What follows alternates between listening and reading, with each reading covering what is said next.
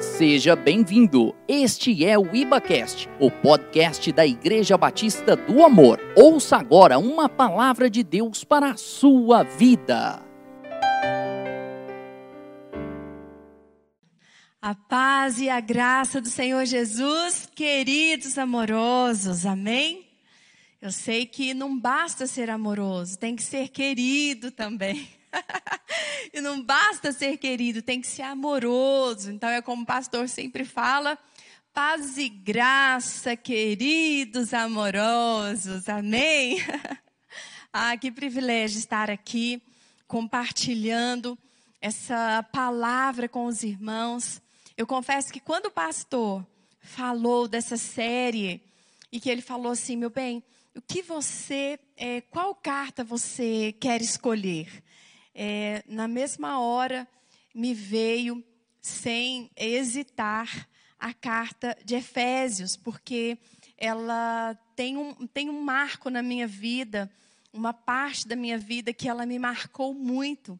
Quando é, eu fazia o seminário teológico Carisma, então nós aprendíamos ali sobre as orações de Paulo, e isso me marcou.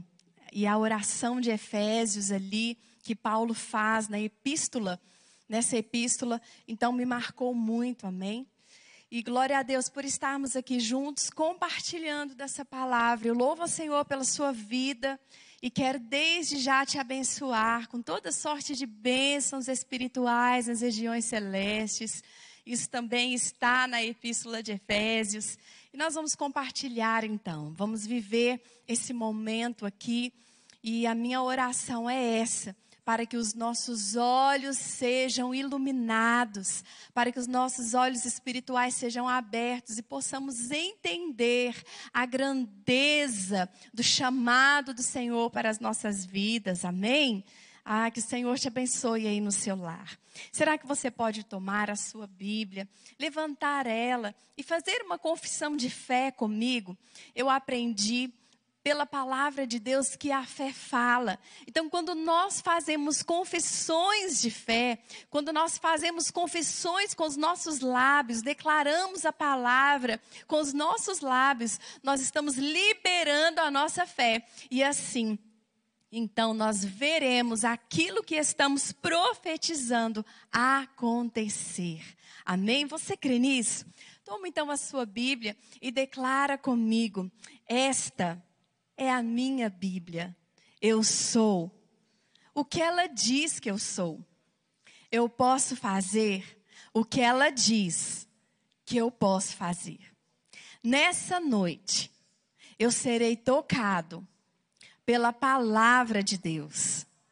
Eu confesso que a minha mente está alerta e o meu coração está receptivo para receber a indestrutível, a indescritível semente sempre viva da palavra de Deus. Eu nunca mais serei o mesmo pelo poder que há no nome de Jesus Cristo. Amém? Glória a Deus. Vamos orar? Pai, eu te louvo, Senhor.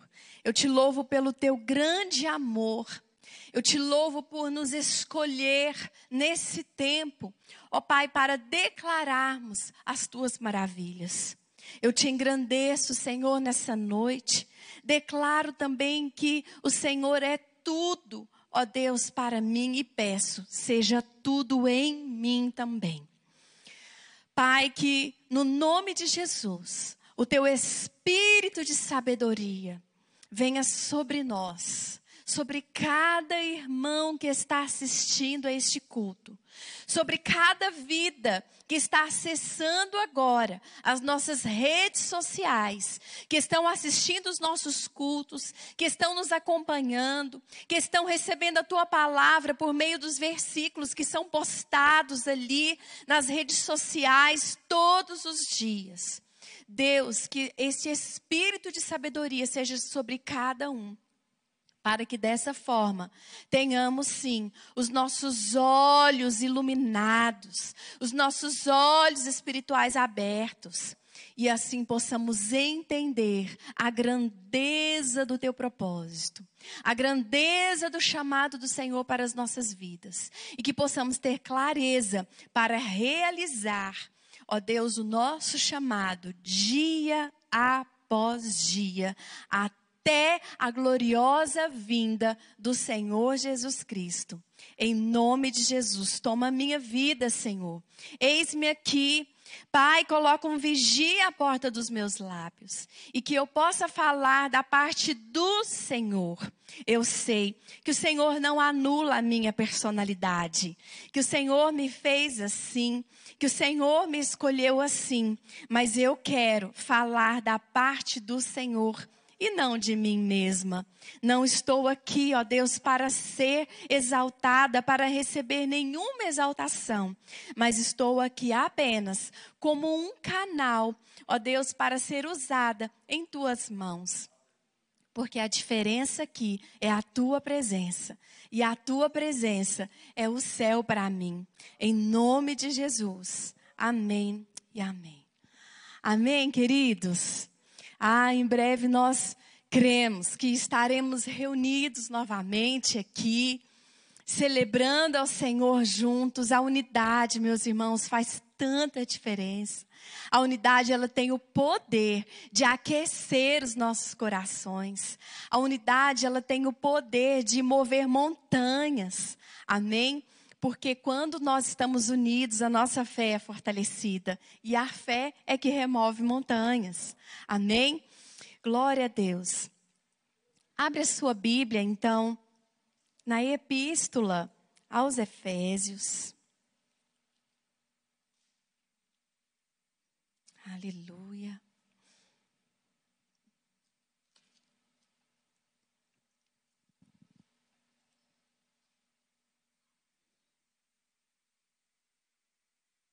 Queridos, eu confesso que eu me senti assim, tão desafiada para compartilhar sobre é, a epístola de Paulo aos Efésios, porque os pregadores que ministraram as outras epístolas, uau! Foi graça sobre graça, mover em cima de mover, unção em cima de unção, amém? Como nós fomos edificados nesses dias, através das cartas da graça. E no nome de Jesus, que hoje não seja diferente, que nós possamos ser, sim, edificados pela palavra de Deus. Amém? Bem, nós temos então aqui essa epístola tão preciosa. Cartas, a carta de Paulo aos Efésios. E o autor, com certeza, é o apóstolo Paulo, porque no, no capítulo 1, no primeiro versículo, ele mesmo é, colocou a sua assinatura e pelas, também pela forma, pela forma da escrita, pelas palavras que são semelhantes às outras cartas. Então, todos concordam, né? Ou vamos dizer assim, a maioria, porque ainda tem alguns que ah, questionaram. Mas, então, no, cap, no capítulo 1, versículo 1, a palavra de Deus diz: Paulo apóstolo de Cristo Jesus, por vontade de Deus, aos santos que vivem em Éfeso e fiéis em Cristo Jesus. Então, nós temos aqui com clareza que Paulo foi o autor dessa epístola. E nós vimos que Paulo visitou Éfeso no final da sua segunda viagem missionária. E na sua terceira viagem missionária, ele permaneceu ali em Éfeso por três anos. Olha só, ele fez de Éfeso ali por três anos o seu lar. Amém? Sendo um apóstolo, ele permaneceu ali naquela cidade, porque algo atraiu ele ali. Em primeiro lugar, foi porque ele foi mesmo pelo próprio Espírito de Deus. Mas nós vamos ver que a igreja de Éfeso ela realmente foi uma igreja diferenciada em alguns aspectos. Amém?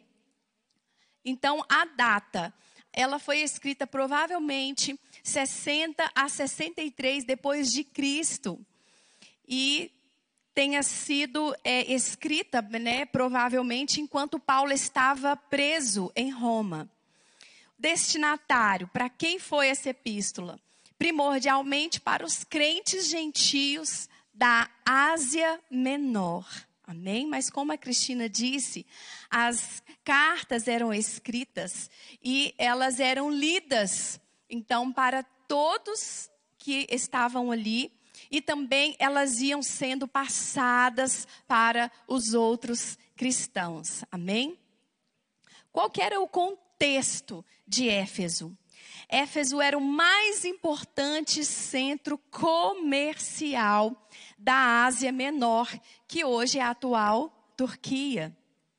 E a cidade possuía um belo porto natural e o templo da deusa Ártemis, em grego, que é em grego, em romano é a Diana. É, esse templo, ele ficava ali, em Éfeso. E ele era conhecido como um centro de adoração pagã e de artes mágicas. Éfeso também era a quarta cidade é, maior do mundo conhecido. E a cidade tornou-se um centro de propagação do evangelho para o restante das, da província. Amém? Interessante é que no livro de Atos, nós é, vamos ver no capítulo 18, nos versículos ali, é, também no versículo 18, Lucas, Atos 18, 18, Lucas ele deixa registrado o final da segunda viagem de Paulo a Éfeso e conta quando ele chegou ali na cidade. Então, é, lá registra que quando ele chegou em Éfeso, ele achou ali 12 discípulos. E quando ele achou esses 12 discípulos, que ele começa a conversar então com esses 12 discípulos, ele pergunta para eles se eles haviam recebido o Espírito Santo. E eles responderam: Hã? Espírito Santo? Nós nunca nem ouvimos falar.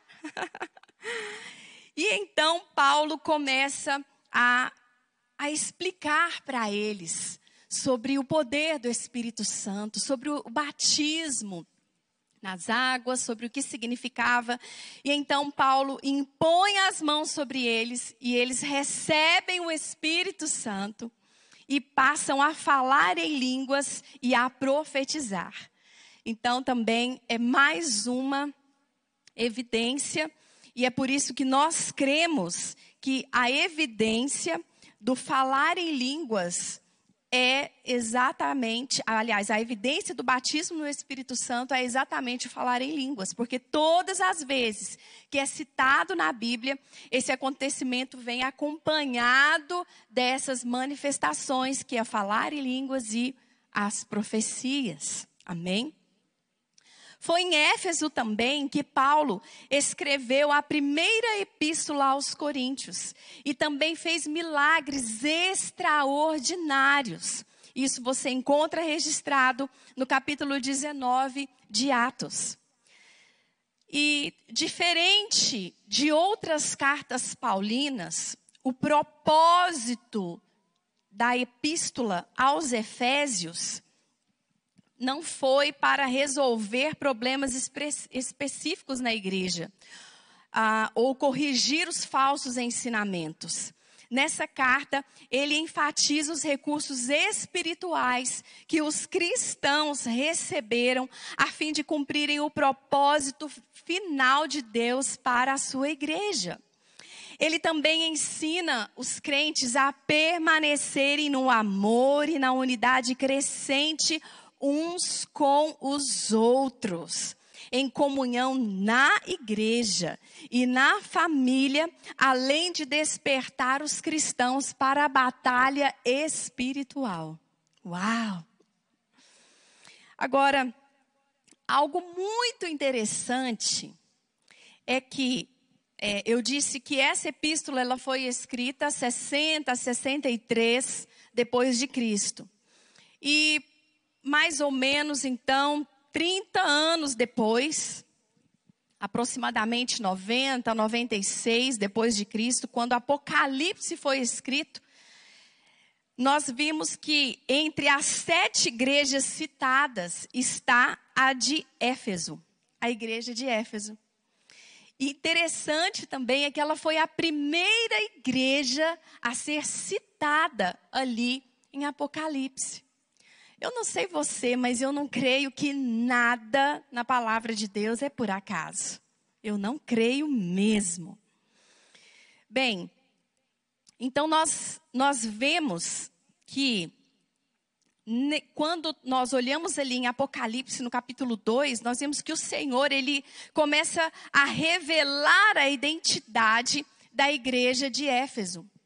E a palavra de Deus diz o seguinte, lá em Apocalipse, capítulo 2: Conheço as tuas obras, tanto o teu labor como a tua perseverança e que não podes suportar homens maus, e que puseste à prova os que a si mesmos se declaram apóstolos e não são, e os achaste mentirosos, e tens perseverança, e suportaste provas por causa do meu nome, e não te deixaste esmorecer.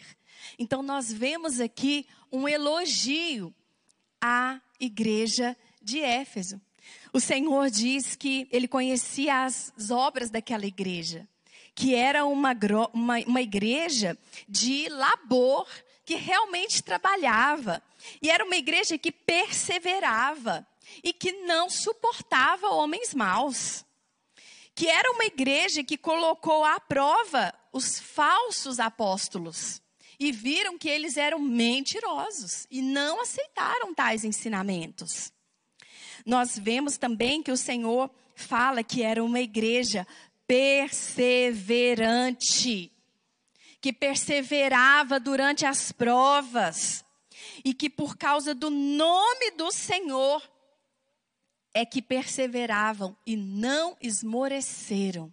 Ei, essa unção que estava sobre a igreja de Éfeso, de ser perseverante, de ser realmente uma igreja que trabalhava, de ser uma igreja que estava conquistando, de ser uma igreja que estava ali é, propagando o evangelho, declarando as boas novas da salvação, porque nós vimos que Efésios, os Efésios, eles evangelizavam, porque foi uma das maiores cidades que realmente levou à propagação do evangelho. Então, o evangelho foi propagado por intermédio de Éfeso, também e, e muito, aliás. Então, nós vemos o Senhor fazendo esse elogio à igreja de Efésios. Olha só, aos Efésios, a igreja de Efésio de Éfeso, a igreja de Éfeso. O nome da cidade era Éfeso. E os cidadãos, então, eram Efésios. Amém? Às vezes a gente vai dar uns trocadinhos aqui, porque a língua fica meio pesada. de acordo com Moisés, meu amigo Moisés. Bem, então, queridos, nós é, entendemos isso. Que nesse tempo, essa mesma unção que estava sobre a igreja de Éfeso está sobre nós também. Nós somos essa igreja que gosta de trabalhar para o Senhor, que persevera e que persevera também até mesmo diante das lutas, das provas por causa do nome do Senhor. E nós não somos daqueles que retrocedem. Nós não nos esmoreceremos, mas nós permaneceremos firmes, inabaláveis, confiantes que aquele que fez a promessa é fiel para cumprir e sairemos dessa pandemia de cabeça erguida, com ar de vencedores diante de Deus. Amém, igreja? Aleluia. Então nós vimos aqui que o Senhor ele fez um elogio, mas mais adiante o Senhor faz uma crítica. ele faz uma crítica. E ele também deixa uma exortação e uma promessa. Mas nós vamos falar disso no final, se der tempo. Amém? Bem, os temas gerais abordados por Paulo nessa epístola mostra que essa igreja foi uma igreja que foi muito discipulada. E eu creio que por causa desse discipulado que Paulo exerceu sobre essa igreja, essa igreja se tornou então perseverante e capaz de distinguir os falsos ensinamentos quando chegavam então para eles. Então, a igreja de Éfeso, os irmãos efésios, eles eram discipuláveis. Eu não sei se você está com uma pessoa de seu lado mas eu gostaria que você perguntasse aí para ela: você é discipulável? O que, que é ser discipulável?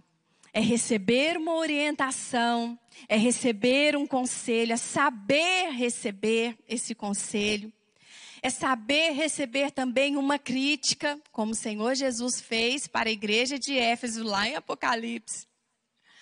Uma exortação, mas ainda assim permanecer firme, sem esmorecer, permanecer aliançados. Amém?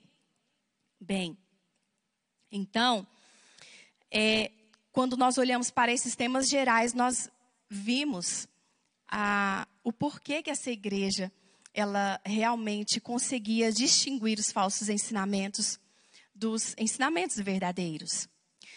E quais são os temas gerais que Paulo abordou nessa epístola? Primeiro, ele aborda as riquezas do cristão em Cristo. Está lá no capítulo 1, versículo 3. A salvação pela graça. Exaltados e assentados no trono, capítulo 2, do 1 ao 10. A unidade entre judeus e gentios pela morte de Cristo na cruz, capítulo 2, 11 ao 18 a posição do crente em Cristo e a autenticidade do seu apostolado, que nós vemos no capítulo 3, dos versículos 1 ao 3. Porque, como eu disse, é, que a igreja de Éfeso, ela, ela teve que lutar é, em relação aos falsos ensinamentos e aqueles que se diziam apóstolos não eram. Paulo, então, ele aborda a autenticidade do seu apostolado. Amém? E também aborda as nossas responsabilidades em Cristo, do capítulo 4 ao capítulo 6. E essas responsabilidades realmente é, é um discipulado. Nós vemos Paulo discipulando com muito amor, com muito esmero e detalhadamente a igreja de Éfeso. Então, quais são essas responsabilidades em Cristo?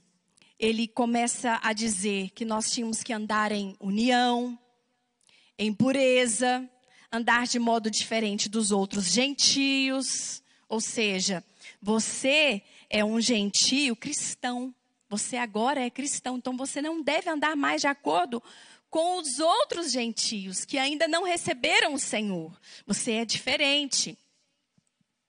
É, andar em amor, como filhos da luz, andar com cuidado, andar em harmonia. E ele vai tratar também as responsabilidades como maridos e esposas as responsabilidades dos pais, dos filhos, dos senhores, dos servos e como andar em vitória. É claro que não é possível a, eu fazer a abordagem hoje de todos esses temas, mas eu escolhi alguns temas. Nós vamos então é, mergulhar um pouquinho, destrinchar um pouquinho a respeito destes temas. O primeiro tema que eu quero abordar com os irmãos é o tema da saudação. No capítulo 1, a partir do versículo 2, apóstolo Paulo fala: graça a vós outros e paz da parte de Deus nosso Pai e do Senhor Jesus Cristo. Então nós vemos que o apóstolo Paulo estava saudando ali a igreja de Éfeso como com a graça e a paz do Senhor Jesus. Como em todas as suas saudações, ele sempre as fazia dizendo: graça a vós outros e paz da parte de Deus, nosso Pai e do Senhor Jesus Cristo. Então, graça e paz resumem como é a vida do cristão genuíno. Porque quem vive na graça do Senhor tem paz. E o nosso irmão Ricardo ministrou nessa quinta-feira, no culto fé, sobre paz. Quem vive debaixo do favor de Deus, então consegue viver em paz. Essa saudação, ela tornou-se uma bênção para os que a ouvem. Aqui na igreja nós temos o costume de saudar uns aos outros dessa forma. Paz e graça, graça e paz, né? É, então, todas as vezes que nós falamos isso, eu vejo também como um lembrete. Quando eu cumprimento meu irmão, graça e paz. Ou paz e graça, querido, amoroso. Eu vejo como um lembrete, nós estamos dizendo, estamos nos lembrando, na verdade, que a nossa vida é cheia do favor do Pai e por isso podemos viver em paz. Quando você cumprimenta o seu irmão dizendo graça e paz, você está dizendo a ele que ele é cheio do favor de Deus, cheio das ricas bênçãos do Pai, mesmo sem merecer. Ele recebe favor, ele recebe, recebe muita graça. E por isso ele pode viver em paz. Amém? E o segundo tema são as orações de Paulo. Como essas orações mexeram comigo numa determinada época. Porque tem momentos na nossa vida, meus irmãos, que nós passamos sim por vales, por tribulações, e nós não sabemos orar. E as palavras parece que não vêm na nossa mente. E a própria palavra de Deus confirma isso, que nós mesmos não sabemos orar como convém. Mas o Espírito Santo, ele nos ensina todas as coisas, não é verdade? E eu lembro então que eu me deparei com as orações de Paulo aqui em Efésios. E nós, quando nós lemos, então, nós percebemos que a oração de Paulo, ela era feita com, com muito temor e havia muita graça até nas orações de Paulo. Até nas orações dele nós encontrávamos, nós encontramos graça. No capítulo 1, versículo 17, ele fala o seguinte: vamos, vamos a partir do versículo 16. Não cesso de dar graças por vós, fazendo menção de vós nas minhas orações. Então, nós aprendemos aqui com o apóstolo Paulo que precisamos mencionar uns aos outros nas nossas orações. Lá em casa, os nossos filhos, eles, desde tão tenra idade, aprenderam a orar pelos irmãos da Igreja Batista do Amor, a fazer menção do nome deles. Eu lembro que o Samuel, ele tinha três anos de idade. E ele orava com tanto fervor. Ele, olha, ele orava porque certamente ele me via orando pelo ministério de louvor, então ele começava pelo ministério de louvor. E ele falava, o Tiago na bateria, abençoa o Tiago na bateria. e aí ele soltava umas rajadas lá de línguas estranhas. E aí ele orava pelo pastor Douglas, né? E abençoava. O pastor Douglas nem era pastor. Ele, ele orava com fervor pela vida do, do pastor Douglas. E citava o nome de cada um do ministério de louvor. Então nós aprendemos isso aqui com o apóstolo Paulo, que nós devemos fazer menção dos irmãos nas nossas orações.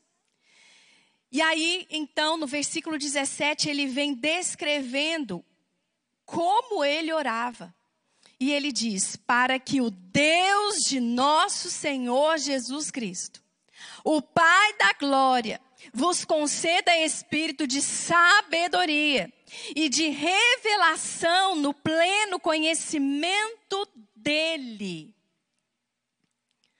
Então, essa oração cheia aqui de, de realmente temor, ele orava pedindo por espírito de sabedoria àqueles irmãos e pedia que o Senhor concedesse revelação. Olha que interessante. A palavra revelação, quando ela é traduzida do grego, significa remoção do véu.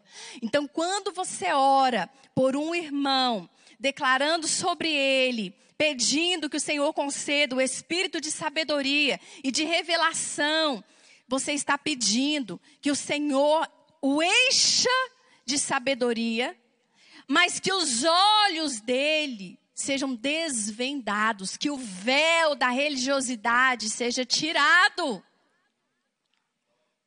Seja tirado. E revelação não é saber algo que ninguém sabe. Não, não é. Porque olha só, ele diz: o Pai da glória vos conceda espírito de sabedoria e de revelação no pleno conhecimento de Deus. Então, a revelação aqui, a remoção do véu, e ainda tem igrejas que insistem que a gente tem que usar véu, não é verdade?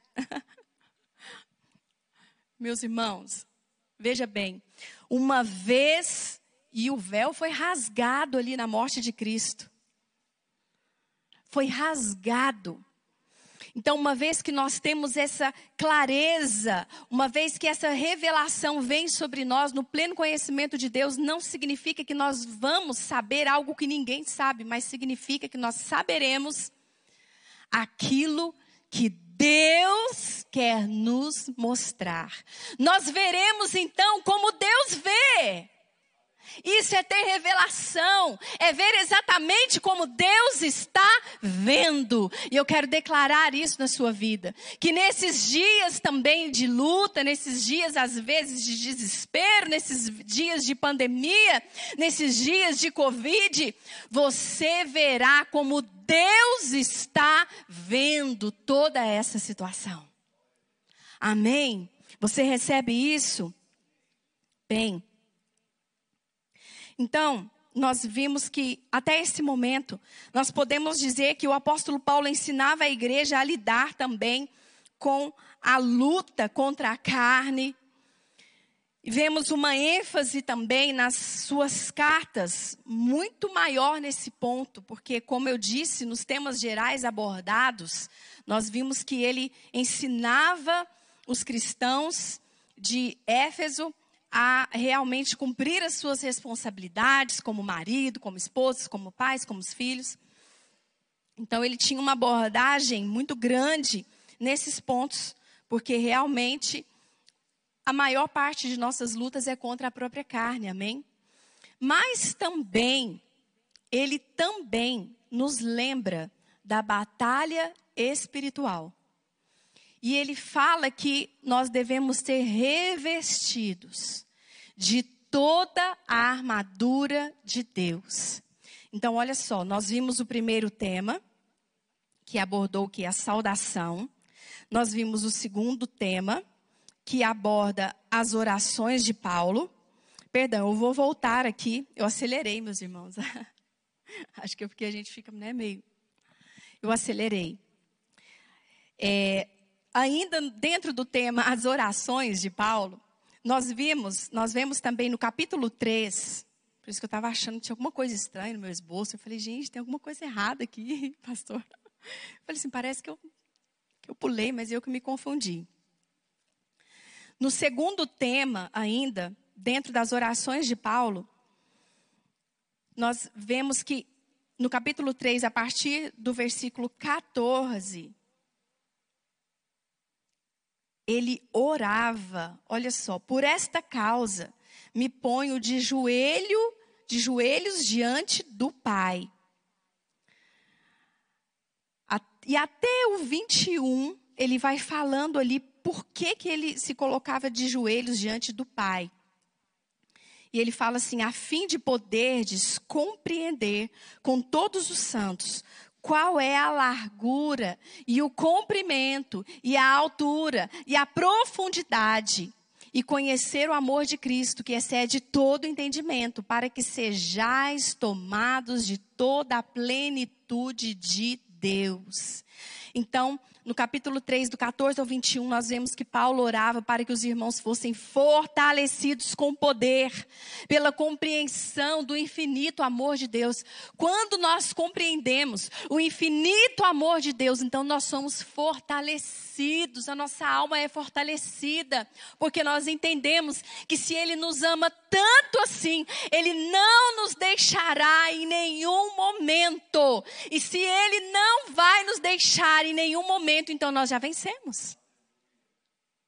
Então nós já vencemos. Nós precisamos ter essa convicção. E o terceiro tema que ele aborda é a salvação pela graça, mediante a fé. E no capítulo 2, os versículos 4 ao 10, ele diz: Mas Deus, sendo rico em misericórdia, por causa do grande amor com que nos amou, e estando nós mortos em nossos delitos, nos deu vida juntamente com Cristo pela graça sois salvos.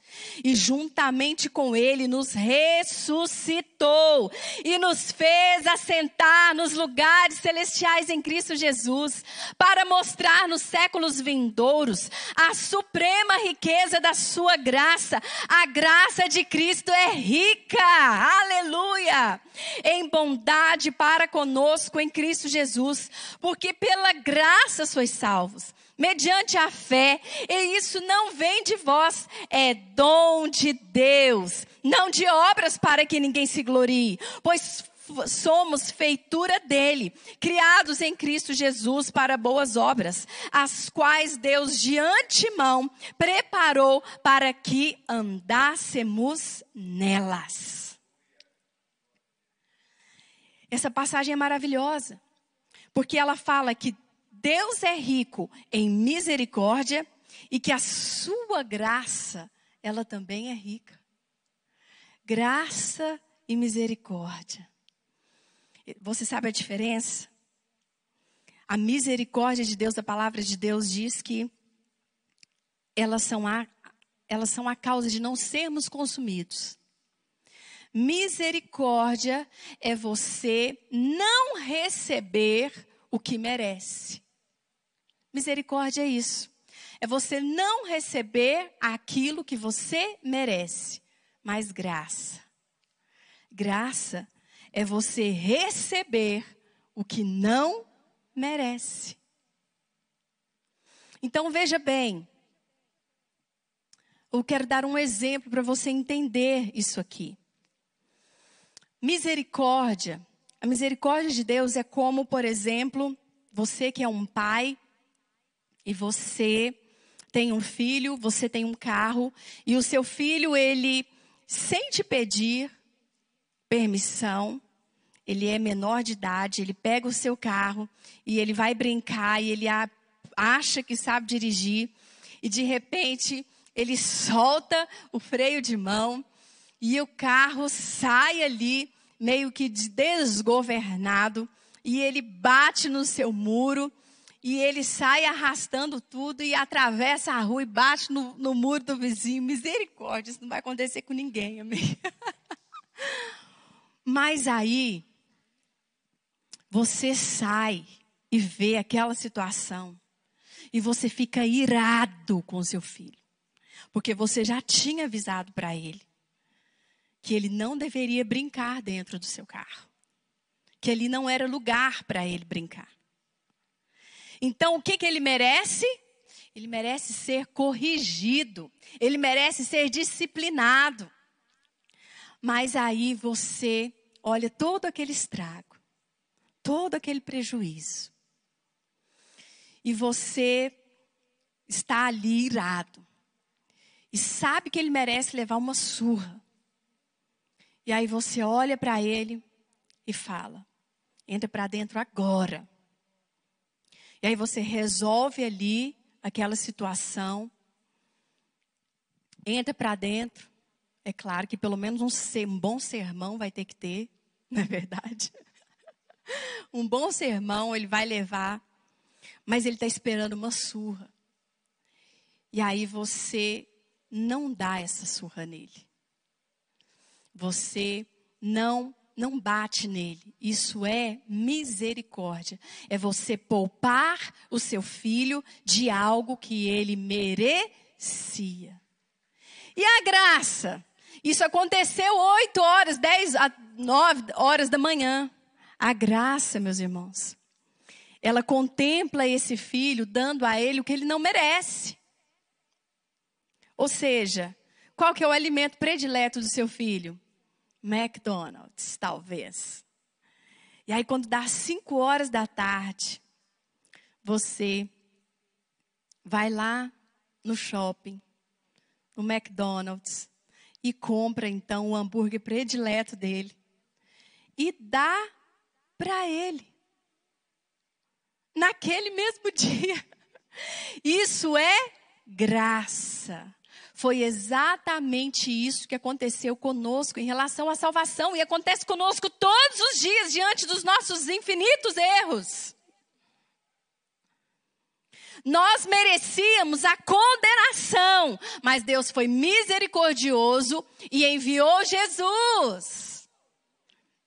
E nos livrou, nós mere... era, era, éramos nós que deveríamos estar naquela cruz. Aquela morte que Jesus sofreu era para eu ter sofrido, era para você ter sofrido. Mas veio a misericórdia de Deus e nos poupou daquilo que merecíamos. E então Jesus assumiu a culpa. E aí a graça como graça, nós recebemos a salvação, a redenção. Salvação significa presente. Significa presente. Agora, claro, é, é, isso já foi muito bem explicado aqui, eu não vou entrar nessa questão, que a salvação, ela não é por obras. Amém? Mas então eu não preciso fazer nada para ser salvo. Você só precisa crer. Porque a salvação é pela graça, mediante a fé, ou seja, por intermédio, por meio, através da fé. Você recebe então o presente da salvação. E agora você deve produzir, operar de acordo com o presente da salvação que você já recebeu. E aí sim você vai produzir, você vai desempenhar o seu papel agora de acordo com o presente que você recebeu, de acordo com aquilo que você é agora. Você passa a ser filho de Deus, você deixa de ser filho da ira, você deixa de ser filho do diabo e agora você passa a ser filho de Deus. Então você assume uma nova identidade. Então você vai andar agora produzindo obras de acordo com a sua salvação. Amém? Glória a Deus, queridos. Então nós precisamos entender isso. Então, acredite, tenha convicção da sua salvação, não tenha dúvidas. Ah, mas será que eu, eu sou salvo mesmo? Ser, eu, eu, eu pequei ontem, eu fiz algo que eu não devia, será que eu sou. Não, você é salvo. Porque você foi salvo não por aquilo que você fez ou deixou de fazer. Você foi salvo pela graça, é favor e merecido. Você não mereceu para ter a salvação, não é questão de merecimento, porque nós nunca mereceríamos. É favor de Deus. Então não tenha dúvidas que você é salvo. Amém? Não tenha dúvidas disso. E às vezes é, aquele um ensinamento de que nós precisamos é, crescer, de desenvolver a nossa salvação, às vezes ele traz essa dúvida: se eu preciso desenvolver a minha salvação, então é porque eu eu ainda tenho que ser salvo. Não, não é nesse sentido que o versículo, é, se não me engano, lá em Timóteo, agora me, me falhou a memória, que o versículo está dizendo. Não é nesse sentido. É no sentido de, uma vez que você é filho de Deus, que você é salvo, então agora você vai desenvolver a sua salvação, por quê? Porque você vai produzir, operar de acordo com o presente, de acordo com aquilo que você já recebeu. Você vai se desenvolver em Cristo. Você vai desenvolver a sua fé, não a sua salvação, porque a sua salvação é um presente, você já recebeu. Amém, igreja? Bem, então continuando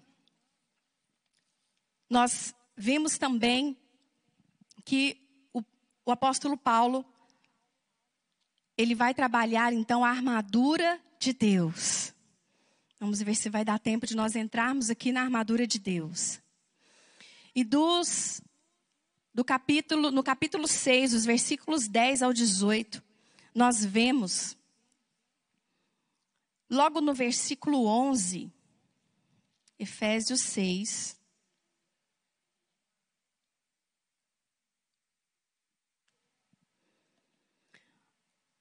Vamos ler do 10 ao 18, amém? Quanto ao mais, sede fortalecidos no Senhor e na força do seu poder, revestivos de toda a armadura de Deus, para poderes ficar firmes contra as ciladas do diabo, porque a nossa luta não é contra o sangue e a carne, e sim contra os principados e potestades, contra os dominadores deste mundo tenebroso contra as forças espirituais do mal nas regiões celestes. Portanto, tomai toda a armadura de Deus, para que possais resistir no dia mau, e depois de terdes vencido tudo, permanecer inabaláveis. Estai, pois, firmes, cingindo-vos com a verdade e vestindo-vos da couraça da justiça Calçai os pés com a preparação do evangelho da paz, embraçando sempre o escudo da fé, com o qual podereis apagar todos os dardos inflamados do maligno. Tomai também o capacete da salvação e a espada do Espírito, que é a palavra de Deus, com toda oração e súplica, orando em todo o tempo no Espírito. E para isto, vigiando com toda perseverança e súplica por todos os santos.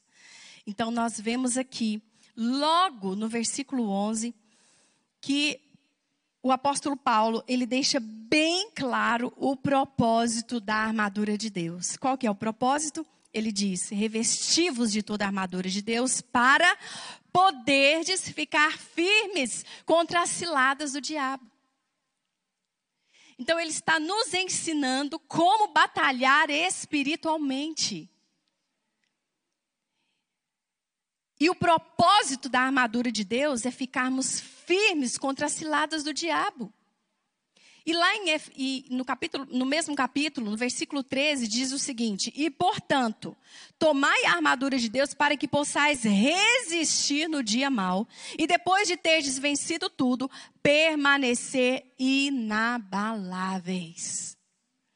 O propósito, então, da armadura de Deus é o quê? Ficar firmes contra as ciladas do diabo, resistir no dia mal, vencer tudo e permanecer inabalável. Quantos entenderam esse propósito? Diga amém. Se você entendeu o propósito, então você já compreendeu que o inimigo ele arma ciladas, que existe dia mal, mas que se nós estivermos revestidos da armadura de Deus, nós vamos vencer tudo. E que a vontade de Deus é exatamente essa: que nós venhamos permanecer inabaláveis. Por quê? Porque a nossa luta não é contra o sangue e a carne, e sim contra os principados e potestades, contra os dominadores deste mundo tenebroso, contra as forças espirituais do mal nas regiões celestes. Efésios 6,12. Então, Paulo vai dizer que a nossa luta não é contra o nosso irmão. Sabe aquele pensamento que às vezes vem na sua mente, ai, mas fulano, nossa, ninguém merece. Ciclano. E aí você chega até a, a dizer mal, a falar mal do seu irmão, ou falar mal da sua esposa, ou falar mal do seu marido, ou falar mal do seu filho, ou falar mal do seu patrão. Sabe? A sua luta não é contra eles, não é contra carne ou sangue. Nós precisamos entender isso. Que a nossa luta é contra os principados e potestades, contra os dominadores deste mundo tenebroso, contra as forças espirituais do mal nas regiões celestes. Por que, que regiões celestes? Porque é batalha espiritual, é celeste, é algo que nós não podemos ver. E aí ele vai dizer que nós precisamos então do cinto da verdade. Estai, pois, firmes, cingindo-vos com a verdade. O cinto da verdade, ele, é, ele era colocado na altura é, do abdômen. E era geralmente essa área, né, essa altura do abdômen era geralmente vista como a área das emoções. Então o cinto, ele vem abraçando toda a cintura, abdômen e lombar. E olha só que interessante, eu, eu fui diagnosticada com um probleminha na coluna, aqui na lombar. E eu comecei a me perceber, a ver quando eu sentia algo ali, nessa região, era exatamente pós algum gatilho é, que algum gatilho emocional. Então eu lembro que nós estávamos de férias uma vez, nós estávamos andando, passeando ali na praia. E de repente veio um menino de bicicleta, uma criança, e essa criança bateu de, com outro ciclista, e ela caiu, e aquilo eu assustei. E quando eu assustei, imediatamente eu senti uma pontada aqui na minha lombar. Eu compartilhei isso com o médico. E ele falou assim: olha, essa região é a região das emoções também. Então você pode perceber que sempre que você ficar muito ansiosa, em primeiro lugar é aqui, né? No peito e, e o estômago. E depois aqui a região da lombar. E olha que interessante. É, então o médico ele falou sobre essa questão de estresse, de ansiedade. E existem estudos que falam até sobre depressão que essas ah, doenças, na verdade, elas são psicossomáticas, né? Então nós precisamos entender que ao colocarmos o cinto da verdade nessa região, está, significa que nós estamos protegendo, estamos formando aqui uma área de sustentação. Porque a lombar, ela sustenta todo o corpo. Então, todo o nosso corpo deve ser sustentado com a verdade. Alguns estudiosos creem que essa verdade é a revelação de Deus em Cristo, mas outros creem ser em se tratar de sinceridade, de integridade. Para mim é tudo isso. Porque uma vez que você entende aquilo que Jesus disse, eu sou a verdade, quem está em Cristo, então, é nova criatura. Então, ele vai andar na verdade, ele vai andar de forma íntegra, verdadeira. Ele vai andar na sinceridade, porque é o diabo que é o pai da mentira. Então, não cabe mais para nós ficar apelando para intrigas, mentiras, enganar. Isso tudo é fazer o jogo do diabo. Mas nós que estamos nos vestindo da armadura de Deus, que colocamos o cinto da verdade, então nós estamos sustentando o nosso corpo, amém? Na batalha espiritual, declarando que Jesus é a nossa verdade, que Ele é por nós. A segunda arma é a couraça da justiça. A couraça do soldado, ela era feita de placas de metal. Cobria as costas e a frente. Protegia suas partes vitais, como o coração, do pescoço até aqui na cintura, onde começava então o cinto da verdade, o cinturão. Amém? Então nós entendemos que devemos guardar o nosso coração limpo e justo.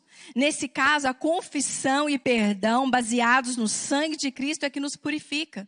Nós já fomos justificados pela fé. Você já é, já foi justificado e por isso nós temos paz com Deus. Justiça é o que? A habilidade de nós permanecermos na presença de Deus sem nenhum complexo, sem nenhum medo. É como se o pecado não existisse para nós. Você pode permanecer na presença de Deus porque você foi justificado. Você foi justificado. Então, nós permanecemos confiadamente na presença do Senhor. Essa é a couraça da justiça. E uma vez que estamos na presença de Deus, então nós conseguimos guardar o que? O nosso coração. A terceira arma, os pés calçados com a preparação do evangelho da paz. Nós entendemos que os sapatos adequados nos permitem irem de um lugar para o outro. E que nós precisamos pisar aonde o inimigo está presente. E para isso precisamos ter os nossos pés protegidos para não sermos contaminados com as impurezas do mundo. E essas sandálias dos soldados existiam uns cravos que faziam então com que eles ficassem andassem de forma firme, ficassem firmes com toda a armadura, porque era uma armadura pesada. Então, na batalha eles tinham que permanecer ali firmes, andar de forma firme. E isso nos fala que nós devemos sim andar no evangelho de forma firme. Significa também que nós devemos compartilhar as boas novas que temos de dar testemunho. E que o cristão vitorioso é aquele que testemunha, é aquele que compartilha aquilo que Cristo fez na sua vida. E a outra arma é o escudo da fé. Olha só, esse escudo, ele era de 1,20 de altura por 60 de largura, mais ou menos, 60 a 75 centímetros. 1,20 de altura por 60 a 75 centímetros de largura. Era feito de madeira e revestido de couro resistente. O soldado o segurava diante de si para protegê-lo de lanças, flechas e dardos inflamados. Então, ele segurava diante de si, de si e ele protegia, então, a, das flechas, dos dardos inflamados.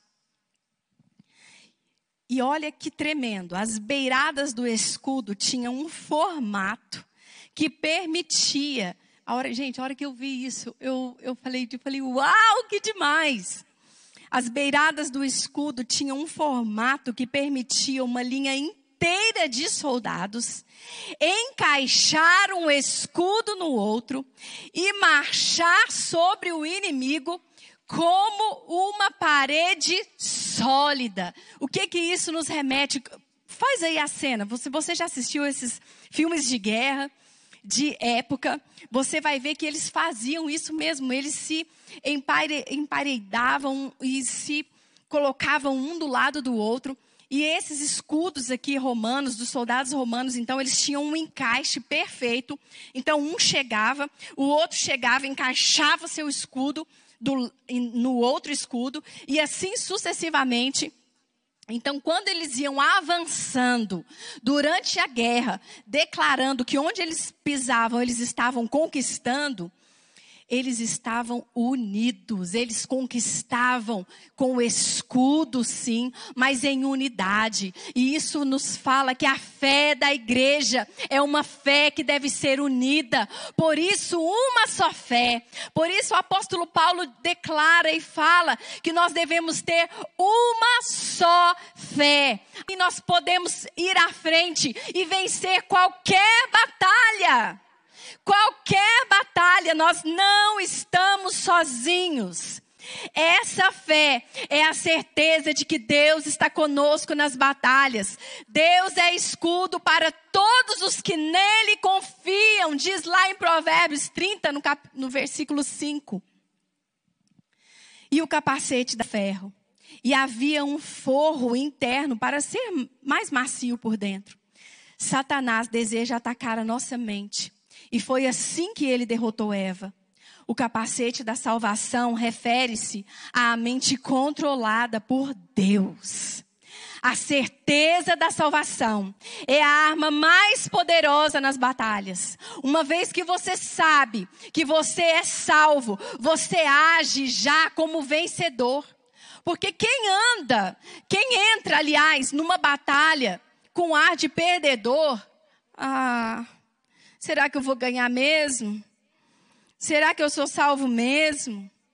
Será que é assim mesmo que o pastor está falando? Será que é desse jeito? Será que a Bíblia realmente é a palavra de Deus? Não, não, não, não, não. O capacete da salvação é a certeza da salvação.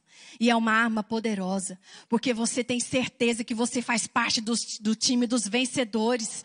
Você tem certeza que você está entrando nessa batalha, mas que você já venceu. Então, quem tem ar de vencedor, já entra com todo o gás, porque sabe que o final, a vitória é certa pelo poder que é no nome de Jesus. E a espada do Espírito era uma espada curta para combates, corpo a corpo, que ficava embanhada no cinto e ela é identificada como a palavra de Deus. De todas as peças da armadura de Deus, a espada é a única que pode ser usada tanto para defesa quanto para ataque. Jesus a usou para ataque e para defesa. Quando o Senhor Jesus foi tentado lá no deserto, por Satanás. Satanás lançava os dardos na mente de Jesus, os dardos inflamados. Então, a palavra de Deus diz que o Senhor Jesus se defendia dizendo: Está escrito, não só de pão viverá o homem. Mas ele também atacou, dizendo: Retira-te, Satanás, porque está escrito: Ao Senhor teu Deus dará ordens, e só a ele darás culto. Então, essa espada do Espírito que nós temos é a palavra de Deus. Nós precisamos fazer confissões da palavra de Deus todos os dias. E é isso que o Senhor tem para você, porque é aquele que tem certeza da sua salvação, ele vive então desenvolvendo ali a sua fé dia a dia. E uma das formas mais precisas e certeiras de desenvolvermos a nossa fé é fazermos confissões todos os dias da palavra de Deus. Faça confissões em primeira pessoa. Isso é a espada do Espírito. E vemos também, é claro que não faz parte aqui da armadura de Deus, mas ele termina dizendo: a oração em todo o tempo. A oração deve permanecer em todo o tempo durante uma batalha espiritual. E aí Paulo vai terminar Efésios como começou, citando a graça. Por isso, cartas da graça. Ele cita a graça e ele abençoa a todos com a graça de Deus. A graça seja com todos os que amam sinceramente a nosso Senhor Jesus Cristo. Porque tudo que começarmos em Cristo deve ser debaixo do seu favor. E tudo que concluirmos, que seja também debaixo da sua infinita graça. Dessa forma, nós seremos mais leves. Nós seremos pessoas mais leves. Tudo que você fizer, que seja debaixo do favor do Senhor. Tudo que você começar, que seja assim. E ao concluir, que você tenha certeza que a graça do Senhor está contigo. Amém, igreja. Olha, eu disse para vocês que se tivesse tempo, eu sei que nós já falamos muita coisa, mas que eu voltaria a falar e eu creio que, dá tempo de nós falarmos aqui. Lá no começo eu falei que o Senhor ele trouxe um elogio à igreja de Éfeso lá em Apocalipse. Mas ele também fez uma crítica.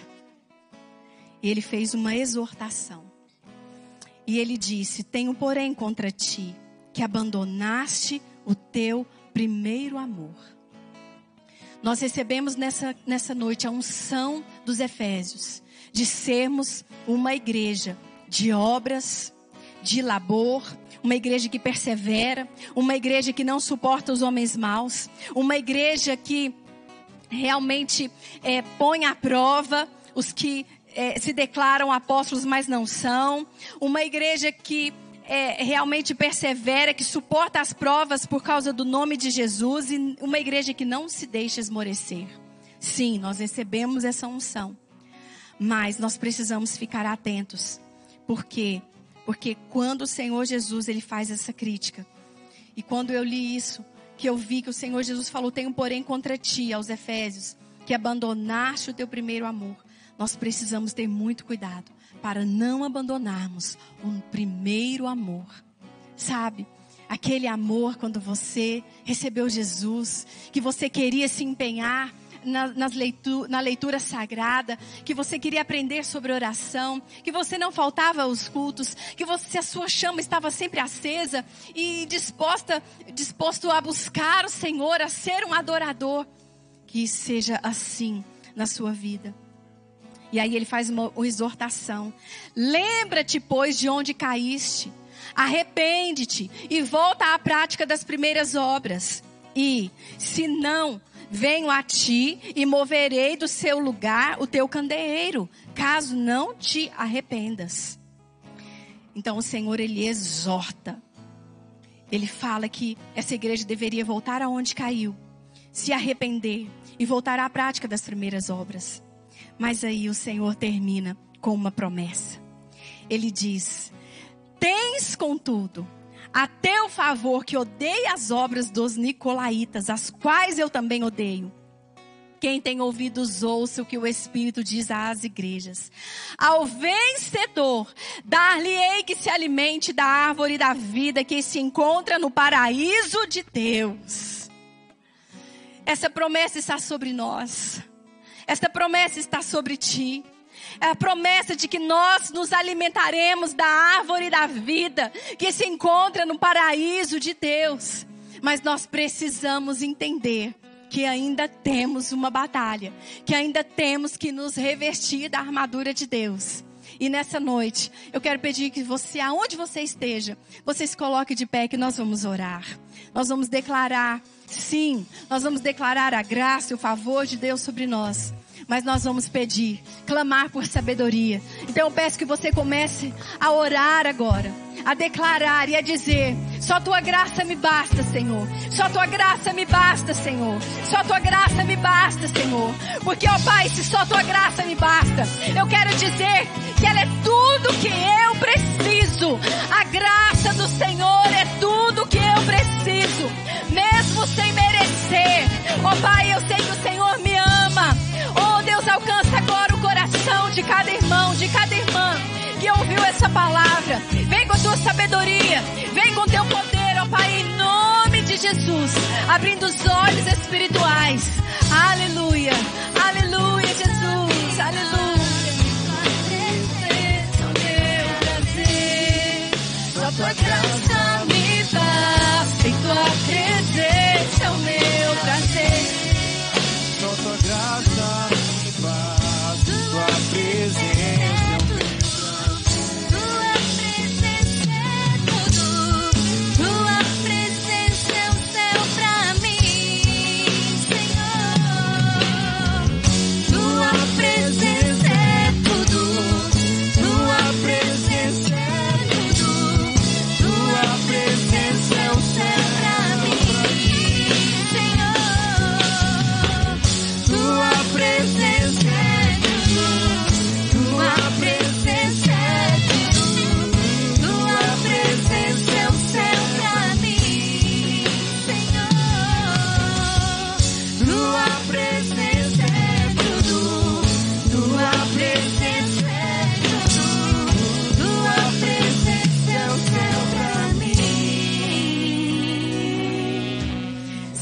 presença é o céu para nós.